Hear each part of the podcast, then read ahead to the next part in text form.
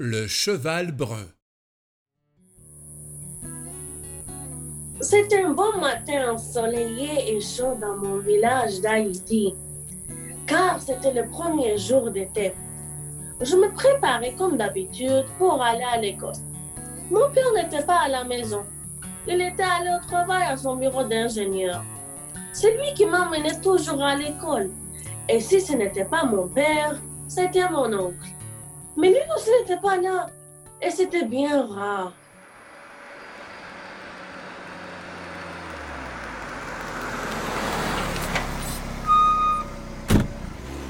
Bon, je ne pouvais pas m'arrêter à cause de ça. Donc, j'ai pris un taxi noir pour m'y rendre. En arrivant à l'école, je parlais avec mes amis et on se racontait des blagues comme toujours. Quelques heures tard, l'école est terminée. Mon père n'était pas encore arrivé parce que lorsque commence son travail tôt, il revient tard à la maison. Si ce n'était pas lui, c'était mon oncle. Mais lui aussi, ce n'était pas là. Donc, j'ai pris la route tout seul à pied. La chemin était poussiéreuse et je n'aimais pas trop ça, car avec le vent, j'en recevrais plein au visage et ça me faisait éternuer.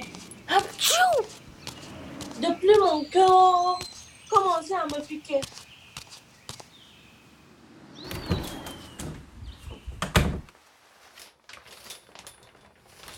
Quand je suis arrivée à la maison, j'ai tout de suite pris une douche tiède. Mais ça continuait de me piquer à partir des pieds jusqu'à genoux. Après quelques heures, il y avait des taches blanches qui apparaissaient sur mes peaux. Wow! Quand mes parents m'ont vu, ils ont dit que le lendemain, ils m'amèneraient à l'hôpital parce qu'ils ne savaient pas de quel type de maladie il s'agissait. Le lendemain, j'ai pris mon déjeuner habituel, du pain à œufs. En créole, ça veut dire que c'est du pain aux œufs. Je suis allée prendre de l'air dehors avant de partir. Je me suis rendue dans une petite forêt près d'une usine. Ce lieu rempli d'arbres était magnifique. Il y avait des champignons sur le sol ainsi que des fleurs vertes et roses. Ça sentait la liberté. Il y avait aussi des animaux de la ferme là-bas, comme des chats sauvages et des chèvres.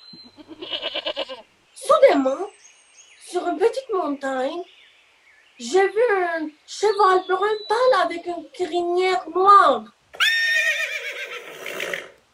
C'était une femelle. Il était rare de trouver ce style de cheval avec cette couleur en Haïti. Je l'ai suivi et je l'ai vu rentrer dans une vieille maison au milieu des arbres. Je suis rentrée et j'ai entendu une voix qui a parlé doucement. C'est que tu viens faire ici, mon petit? En regardant bien, j'ai vu un vieillard assis sur un fauteuil berçant dans son salon. J'avais un peu peur parce qu'il ressemblait à un sorcier. N'aie pas peur, mon petit. Je ne vais pas te faire du mal. Pourquoi es-tu venu ici? J'ai juste suivi ce cheval. Je suis venu pour rien. Alors, as-tu un problème? Non. Oui. Il y a des taches qui sont apparues sur ma peau depuis hier. Hmm. Je peux faire une potion magique pour ça. J'ai les ingrédients. Louis et moi, on l'a fait ensemble. Puis, il m'a donné une cuillère de cette potion.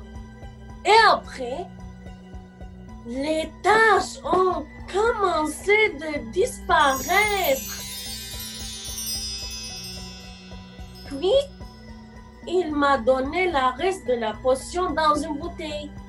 J'ai remercié cet homme et le cheval pour tout.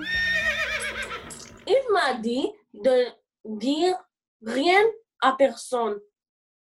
Mais maintenant, je réalise ce que je voulais dire. Bon, je suis arrivée à la maison et mes parents m'ont vu. Ils ont dit, merveilleux, les tâches ont disparu. On n'aurait plus besoin d'aller à l'hôpital. Mais si ça recommence, on ira. Maintenant, chaque jour, j'apporte de la nourriture pour le cheval, puis je rends visite au vieillard. Je réalise aujourd'hui que le cheval et le magicien étaient le fruit de mon imagination. En vérité, je pense que c'était mon oncle qui avait la vraie magie pour moi. Le cheval brun. Une histoire de Wartens Junior Dormius. Interprété et bruité par Jean-Georges Tobalican. La réalisation de ces légendes en balado a été rendue possible grâce à Vision Diversité et le Centre de services scolaires de Laval.